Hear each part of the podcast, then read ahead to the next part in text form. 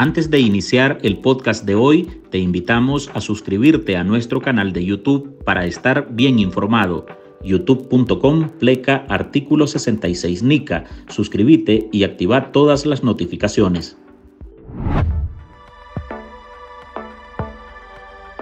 La tensión entre Nicaragua y Colombia se agrava.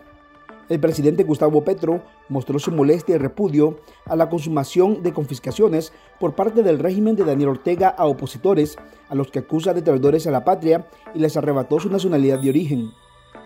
Porque esos no son nicaragüenses, dejaron de ser nicaragüenses hace rato. Petro expuso su repudio, en particular por el robo de la casa en Managua de la poetisa y novelista Yoconda Belli, acción ejecutada por la dictadura nicaragüense. Además de solidarizarse con Belli, a quien se refiere como la poeta de la resistencia nicaragüense contra Somoza, el mandatario colombiano comparó a Ortega con el dictador Augusto Pinochet, a quien aludió por haber allanado casas y asesinar a poetas chilenas, lo mismo que aseguró hace el caudillo sandinista. A Pinochet quien se atornilló en el poder en Chile entre 1973 y 1990, se le acusó de perseguir a sus críticos y se le responsabilizó por las muertes de 1.200 y 3.200 personas y del encarcelamiento arbitrario de unos 80.000 ciudadanos. La tortura, ejecuciones y desapariciones forzadas fueron mecanismos que empleó y esas mismas tácticas represivas son idénticas a las que implementa en la actualidad el tirano nicaragüense. Frente a esa alusión, Ortega no se quedó callado y despodricó contra el presidente colombiano, al que le llamó basura y servil del imperio yanqui. Son los imprescindibles. Los otros se convierten en basura. Hola, soy Noel Miranda y hoy en el podcast ahora de artículo 66 le presentamos Petro compara a Ortega con Pinochet. El dictador explota en insultos contra el mandatario colombiano.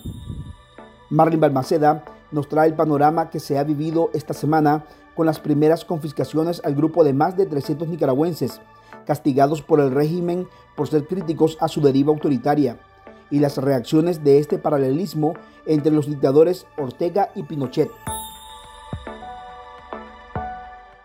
La semana estallaba con una noticia que afectaba principalmente a los 317 nicaragüenses que entre el 9 y el 15 de febrero de 2023 fueron despojados de su nacionalidad. Los deportados fueron declarados traidores a la patria y sancionados por diferentes delitos graves esos ciudadanos a los que Daniel Ortega y Rosario Murillo ordenaron a sus jueces declararlos traidores a la patria y sellar la confiscación de los bienes de los perjudicados, aún mantenían sus propiedades. Estaban bajo vigilancia, pero antes del 11 de septiembre ninguna persona se había instalado en ellas.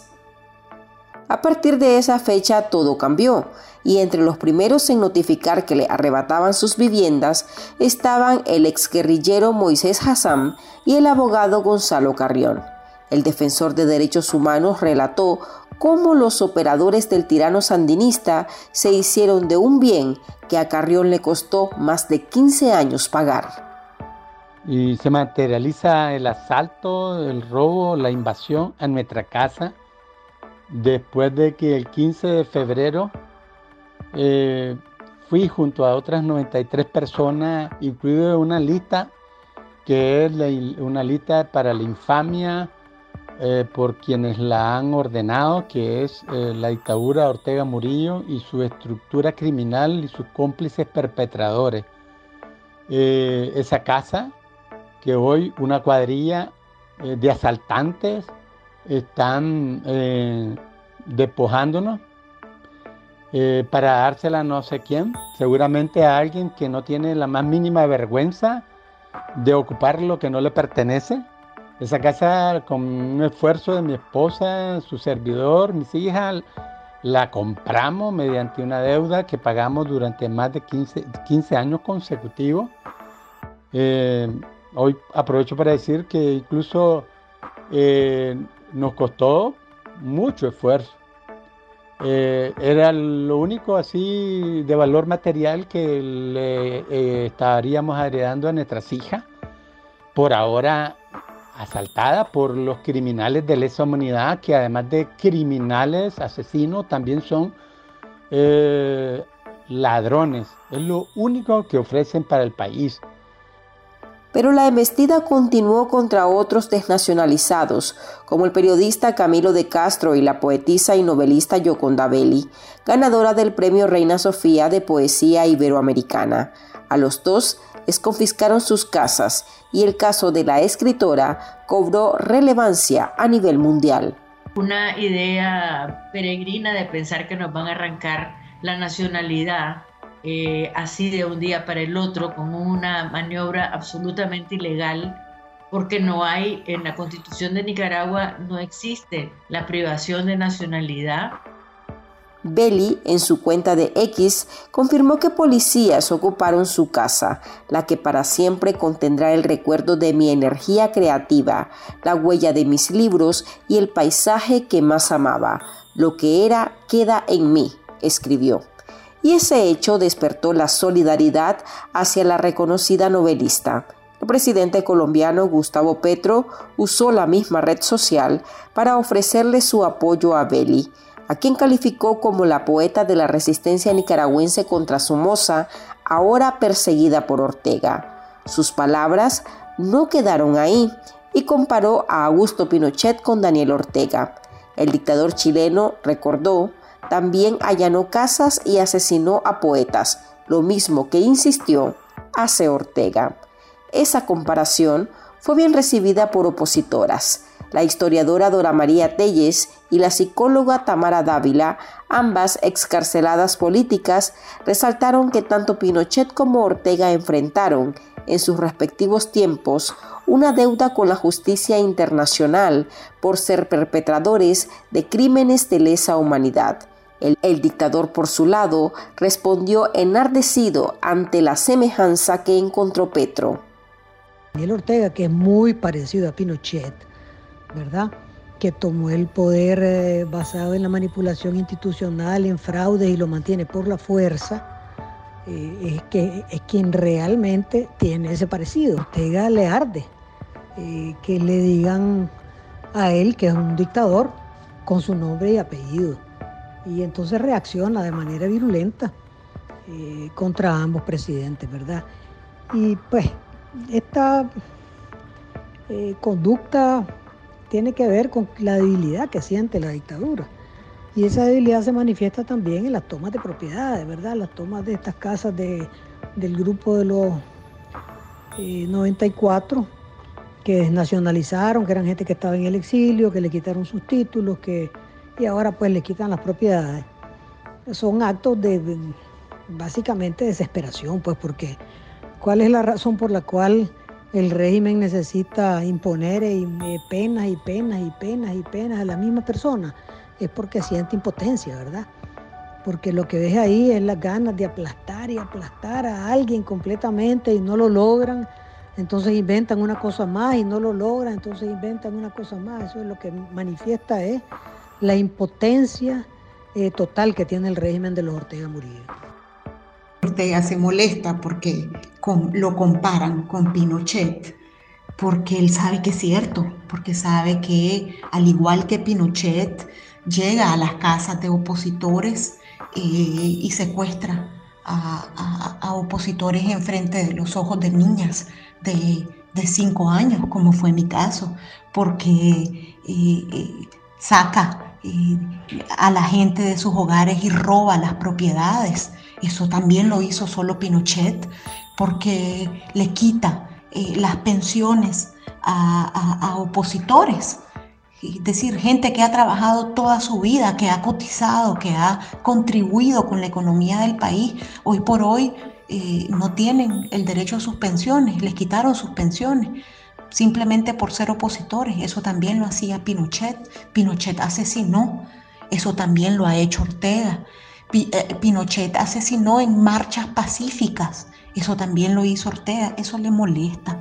Le molesta porque le hace, le obliga a verse en el espejo y aunque no le guste, y aunque quiera negar, no hay forma de negar el carácter criminal de Daniel Ortega y Rosario Murillo. Se ha convertido en presidente de Colombia, un Estado al servicio de los yanquis, un Estado que está lleno, está lleno, sí, de bases militares del imperio yanqui el caudillo sandinista no perdió oportunidad y a la primera enfiló sus dardos contra su homólogo, con quien tiene una relación tensa, pese a que con el gobierno de Petro se temía que se presentaran acercamientos entre los dos países. Daniel Ortega, jefe del régimen totalitario de Nicaragua, arremetió contra el presidente de Colombia, Gustavo Petro. Esa tensión y el aislamiento internacional, en palabras del ex embajador de Nicaragua ante la Organización de Estados Americanos, Arturo Macfield, son símbolos de la soledad y el repudio que enfrentan a diario los Ortega Murillo. Muestra un Ortega contra las cuerdas y eh, que no tiene capacidad de responder con argumentos sólidos, contundentes y coherentes ante críticas que se le hacen con hechos, con pruebas, con evidencias irrefutables. Y lo otro es, aparte de la carencia de argumentos de Ortega, creo que algo queda claro. Ortega es el dictador más repudiado de América Latina. ¿Por qué digo esto?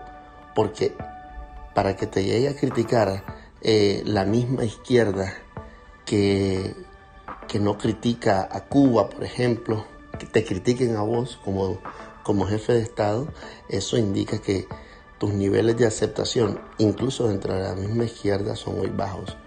Entonces, muestra mucha soledad, pero también desprecio hacia Ortega. Y eso es algo preocupante, porque una cosa es que te desprecien los, los demócratas o los gobiernos de derecha, pero la misma izquierda te desprecia.